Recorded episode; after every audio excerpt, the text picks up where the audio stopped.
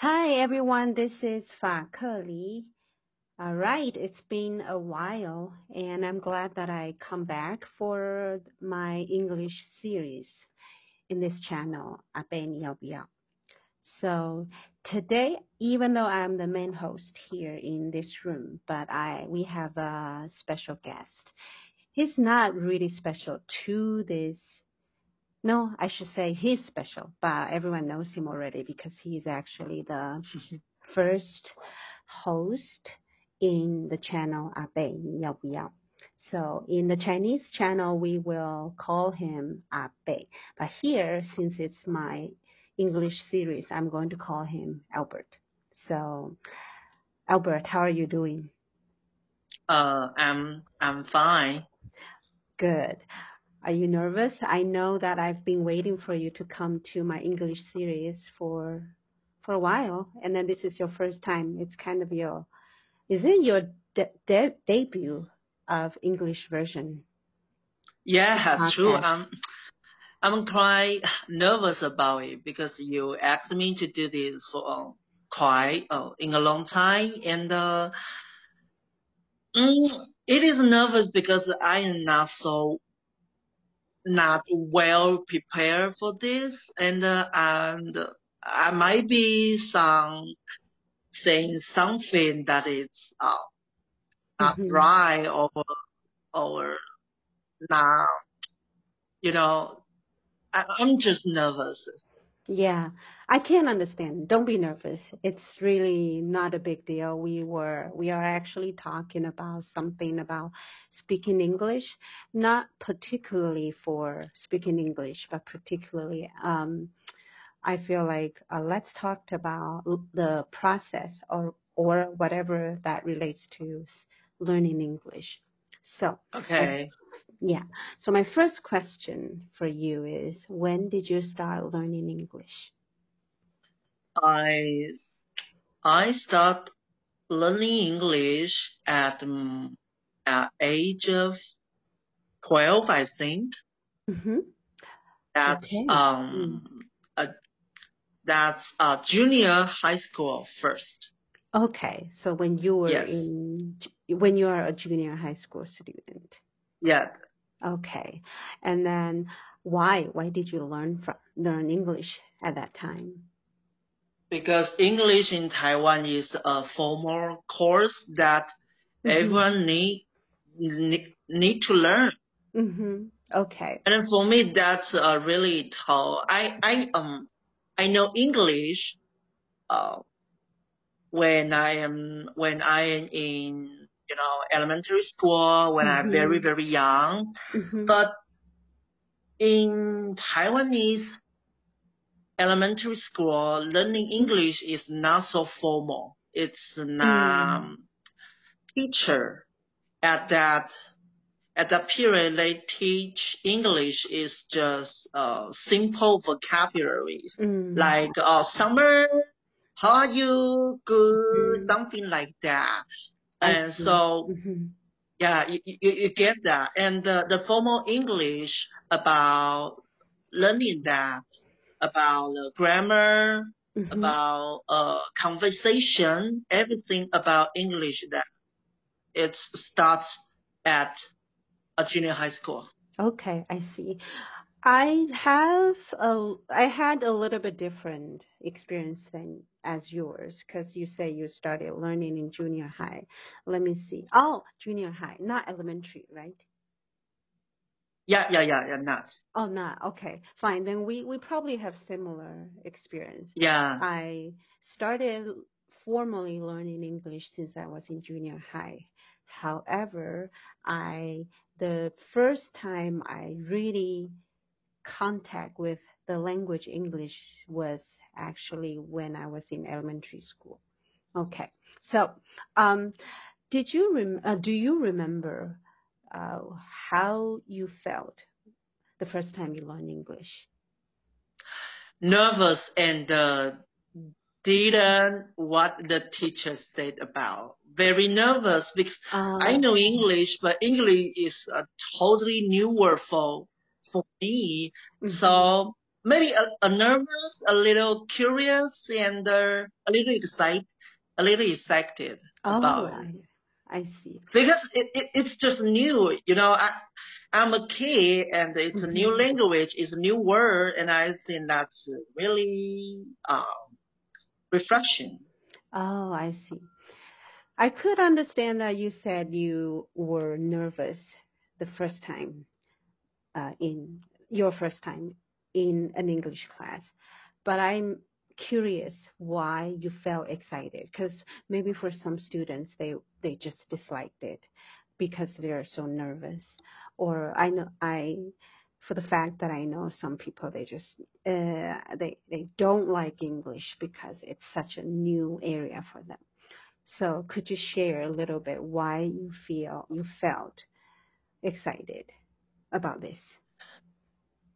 I think I feel excited about it because even I um, start learning English at at that age, but um, my Mhm. family listened to uh, English song Mm, mhm. um, since I since I can recall.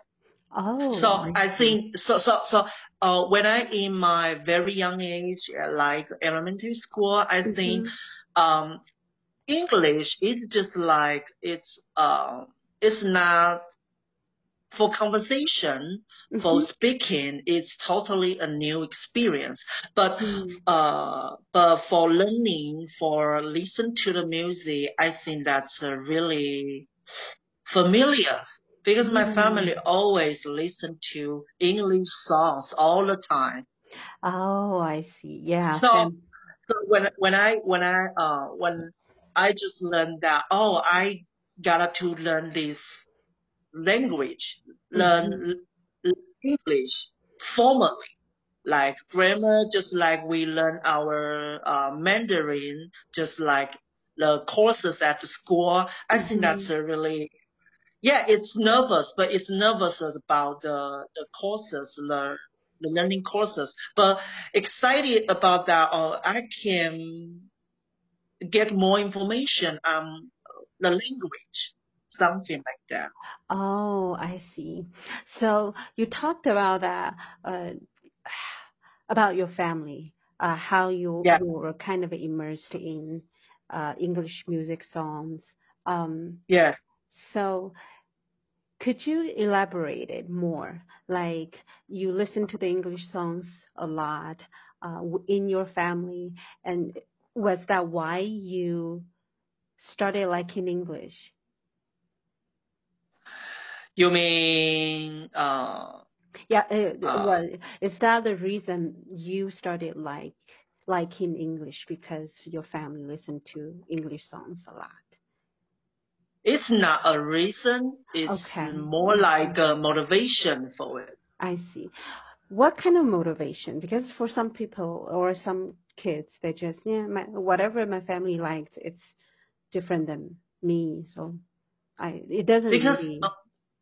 hmm because I think at that young age, I hmm think English songs it's good music. It's it's good for my ears, and uh, hmm I like the songs. Even I didn't understand the lyrics at all, but I like the rhythm. I like the way the way uh English singer how to hmm present the song, the way the and the vibe, everything. I see. Okay. Yes. Um, which English singer uh, who influenced you the most relating to English, learning English? Oh, of course, Mariah Carey. Oh, I see. I know her yeah, pretty well too. Okay. yeah. So, could would you say that she? Um, okay, let me just uh, ask you in a different way. Why Mariah Carey? Oh, wow, that's a that's a good question, but hmm also also deep. I Um, see. You I can start know. from the a superficial level, it, or if you want to already just go deep, fine. It's it's flexible. I think at first Mariah Carey's song is is is um is um how do I say that? My family is always uh playing Mariah Carey song all the time. I so I in most of the time mm-hmm. I heard her music uh her, her song so a lot. So I quite mm-hmm. familiar with the voice. So when I, I when see. I um when I, my English is at some level, I know, oh, that's Mariah Carey. That's her song. That's my, my sister, my mother, my father always play her songs in the car. I see. Wow.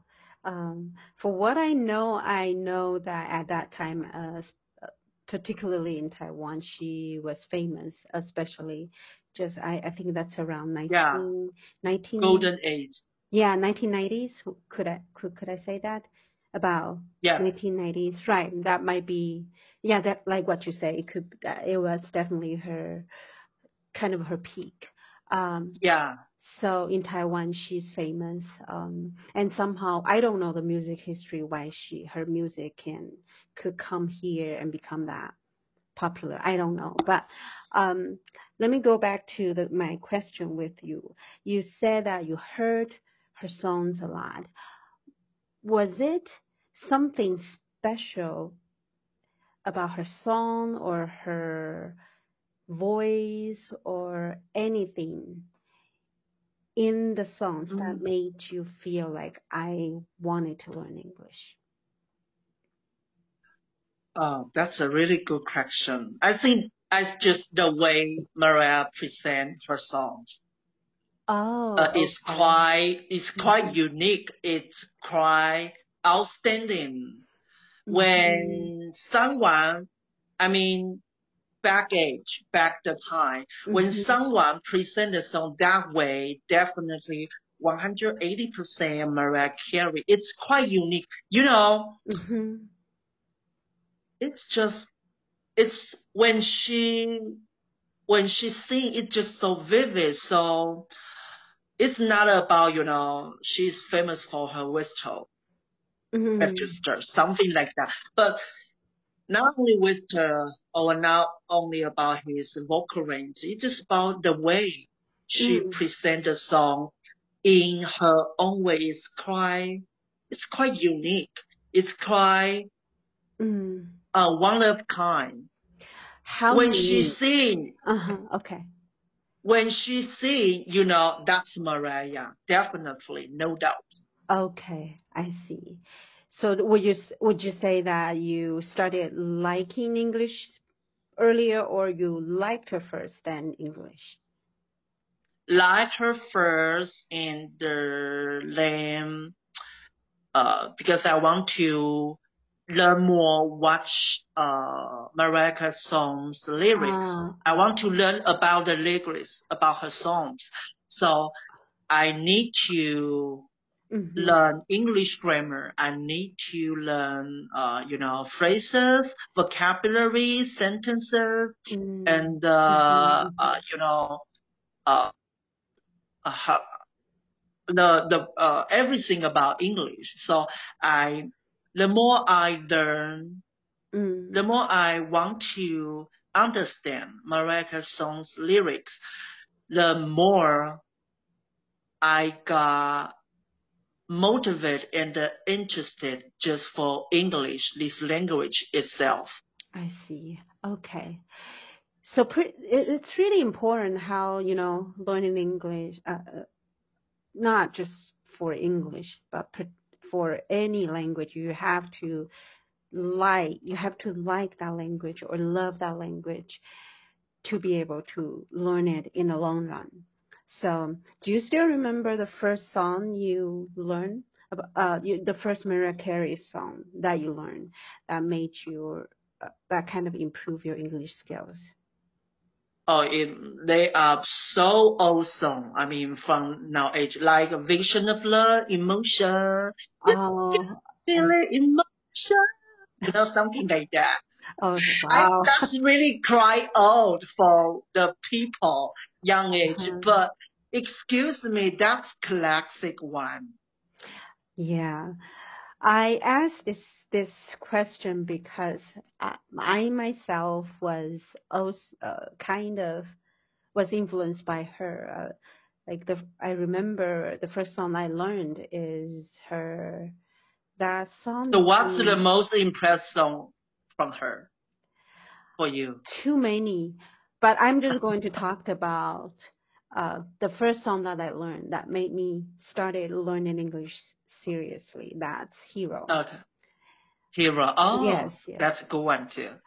Right. I don't know. I don't remember why. Uh, I just remember the first time when I heard her music. It was her album Music Box. Um, Yes. Oh, that's classic. yeah, it's given from one of my relatives, and then I remember the first time I heard her music. It's not much about her voice. It's more of maybe her voice accentuated the English, the language of English, and made me feel like, wow, English is such a beautiful language. So anyway, Yes. but going back to my my question for you about learning English. So after that, Mariah Carey um, song motivated you to kind of motivated you to learn more English. So if I ask you more of a deeper question about the relationship between Mariah Carey's songs and your life of learning English, what would that be? You mean my life related to her songs? hmm And also Mm. ties to the main thread we're talking about learning English. Uh, it's it's hard to say. hmm I think uh, because uh, when I learn formally learn English, hmm um, at first I it's really quite not easy for me to learn, you know, English grammar to to remember those um those uh, vocabularies for me. I mean, at that age, but hmm just because I re- just because the age for understanding Mariah's songs, hmm I just soldier through myself to these formal courses to to get to to learn English to to get more information what what they are talking about. I see. Was it all because you because you want to you want to understand her lyrics? Yeah, I re I want to understand so so much. Oh, so even see. I got so depressed, uh, depressed about the English text Mm. at school. But I always, when I come back home, I maybe I got a really really bad grade on my English test. But I Mhm. always tell myself that that's okay. I can Mhm. be better. I will, I will improve because I really want to know this language because I Mm. want to know Mm. Mariah's song. I want to know everything about this language. So Mhm. that's just that's just my reflection about me learning English at the Mhm. first period. I see. Okay. And then what is the second motivation for you to keep learning English? When I uh in high school, Mhm. not high school, when I in maybe like um junior school, I mean, I started English at 12. So when I was at uh, 15, my English level, I mean the English test at school is Mhm. quite is quite good. Mm, I always get a really good grade on my English test. Even at the national English test, I got the um 100. Oh wow. So for. English, yes. so for English test, I, I- Mhm. I can. I'm so confident about it, but uh, so, but I I want to get more. I want to I, I want more about English, about English itself, English the language, English culture, everything Mhm. about it. So I need to I need to break through myself to Mhm. learn more. I see. Okay. So as the my second motivation about it is just that I want to understand. I Mhm. want to speak right Right. or Okay. like just like a native English, a native speaker, native just like a native. hmm So that's my that's my motivation. That's my goal. Yeah, here's the thing. Why did you want to? Uh, let me say. Uh, let me ask you again. Like, why do you want to want want your English ability like English native speaker? Is there any reason, or I'm just curious. I'm not saying like it's right and wrong. I, I myself are, are just curious about uh, a lot of motivations re- relating to learning any language. Because um, I think the um I think it's um, like um maybe I can speak like the native the native speaker it means Mm. that uh my level my English level hmm uh reach reach up some um some level that I can talk to I can communicate with foreigner Mm-hmm. especially English foreigner, and uh, I can. The more I can participate or Mhm. communicate with foreigner, the more English information I can gain from them. I see. And what kind of information that pick that intrigued you? Anything, Mm-hmm. anything, just. Just, just anything. I just want to. I just. I just want myself step into the English world. mm I see. Just, Uh, just, just, just like that. So there are many English culture. I'm not saying specific um, Okay. cultures. Like you know, there are many countries speak English. Their their native, their first language is Yes. English. So which culture uh, are most in, uh, uh, most intrigued you? At first, it's it's totally America, but now Mm, not not any specific. Just. Mhm. English. Even English is not their a native language, Mm. but they they still can say they still can speak English. That's all right because the more I see at my age, I see the every different various accent of when you when they are speaking English, I think that's quite diverse. It's diverse word. Mhm. You need to uh yes, um everyone says any other language they will uh, produce various accent, but accent Mhm. is not the problem of communication. Right. Understanding is the roots of communication. Mhm. Mhm. Yes. I I agree with you. Like I myself, I after learning a lot of critical theories, I do believe that um, there's nothing good or nothing appropriate or um, nothing good and appropriate than about about just comparing people's accents than just knowing that communication is just the key. Uh, because uh, we, you probably know too, um, I will criticize anyone who kept saying or thinking that, or criticizing about people who have English accent, and also, Yeah. and also That's meaningless. I think that's there's no point of it. Yes.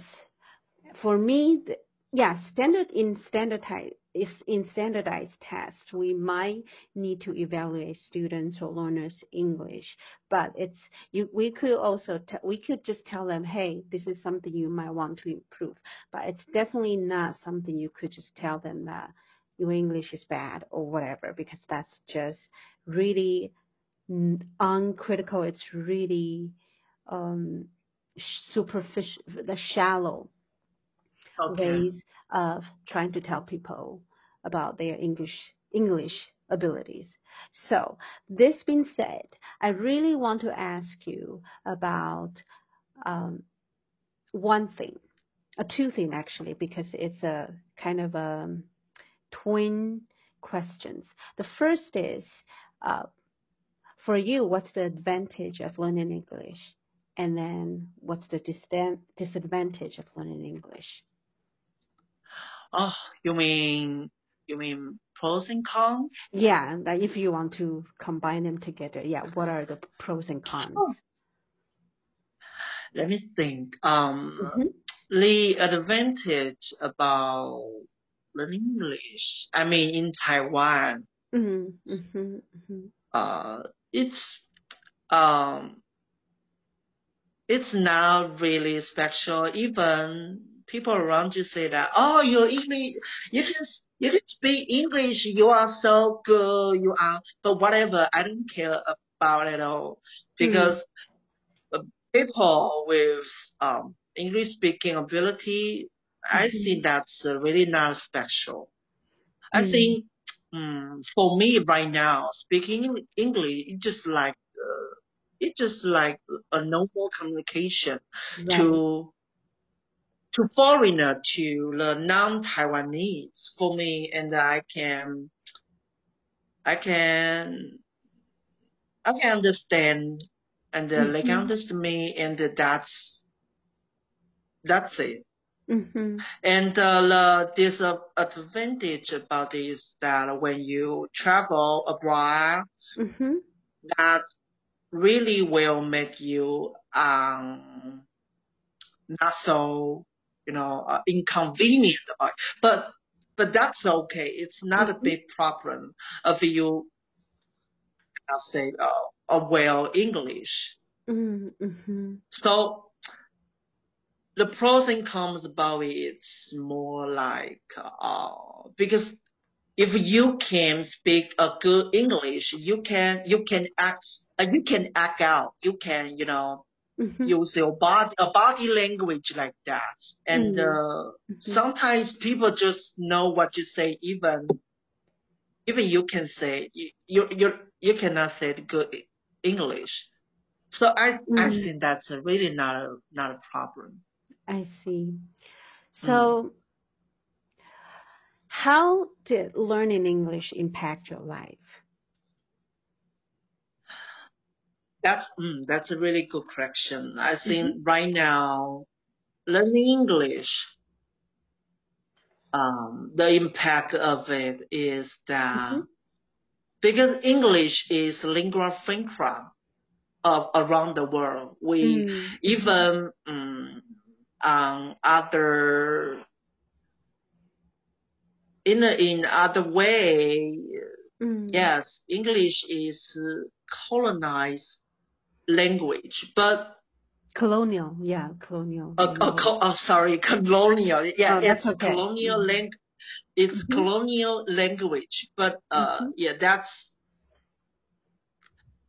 that, that- that's no doubt. But for the world today, English is still the mainstream of um, most information about everything. You know, uh, Right.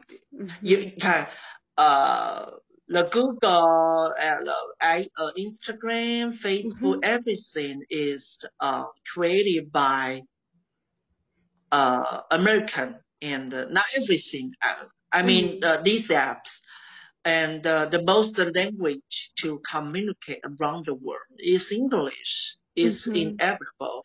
So, uh,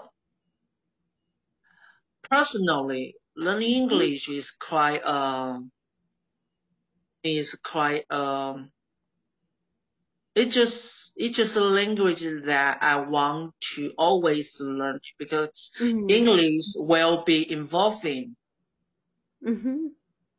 With the Yeah. current and yeah and the language can be evolving so my English level will be evolving too. Right. That's a So good. that's the right. Yeah, that's a good uh, attitude. Do you think that learning English, um, the more, of course, I know, I know you, and then you know yourself too, that you will keep learning English, and then your English Yes. will, will get better and better. And then we both know that the key is not about getting better and better English. It's more of just, you know, a tool for us to know more more people in the world. Um, and I do like you, you mentioned um, about you mentioned that English is a colonial language. That part that we always have to be critical of that. But in a Yes. way, it somehow makes me realize that under the our critical lenses of learning English about the languages, uh, English side of colonialism, it's still the most one of the most communicated language in the world. And then, like what you just said, that American, you know, you do many things with English. For the commu- uh, communication wise, it's really important to learn. Would you Yes. say that uh, learning how to not how to learn in English uh, gives you confidence? Yes. Okay, what kind of confidence Mo- you're saying? Uh, the confidence is about that even even I sometimes I speak wrong, I write wrong, I uh, Mm, I uh, heard wrong, but I can keep telling myself that that's okay. It is Mhm. not my native language. I always be I always um can um be mistaken mm, for it, but that's okay. So I always got the space, the the room for learning to it to making me better. mm, mhm. So that's my humble attitude for it. I see. Yeah. So um, the confidence the Eng- uh, of learning English gives you not only uh, just your persistence, your persistence of learning it. What else? What kind of elements you think it can give you about having confidence? Is it more cultural side, cultural elements, or is it more personal goal because of you reach something? Um, or maybe it gives you a sense of achievement, or what else? I mean, the most important Mm, of it is about the culture side. So uh, just like um, we are in a diverse world, so we mm, can just under we cannot just understand just one side, one uh, one culture side. By like, uh, through English, I can mm, see diverse point of view about uh, one thing. mm, So I what I can understand what they are talking about in English, so I can translate our internal internalization. mm. Sorry about that. Yeah, Internal. How do I say that? realization. Um. Um. I mean. I mean. Um. try to explain to me. Yeah. Yeah. Yeah. Mm-hmm. Uh. Let me think. Um. Mm-hmm. So I can understand a diverse point of view in Uh-huh. English from from other people, so I can translate into uh, Mandarin, and uh, I Um, can uh-huh.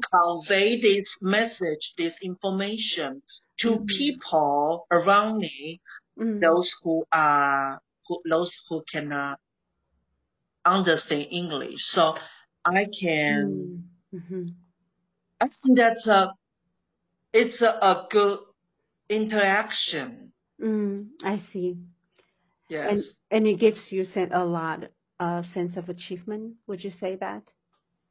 Mm, kind of. Okay. Okay. So, uh, what is your next goal about learning English? Um, maybe just have some like uh uh pass some um international tests like uh, like TOEFL. Mhm. Okay. Mm, I I mean that's a um practical one. Mhm. Yeah. Oh yeah, that that's more of a practical version of it. You want to pass a test for Yeah. any specific purpose, or you just want to kind of see if you can get that.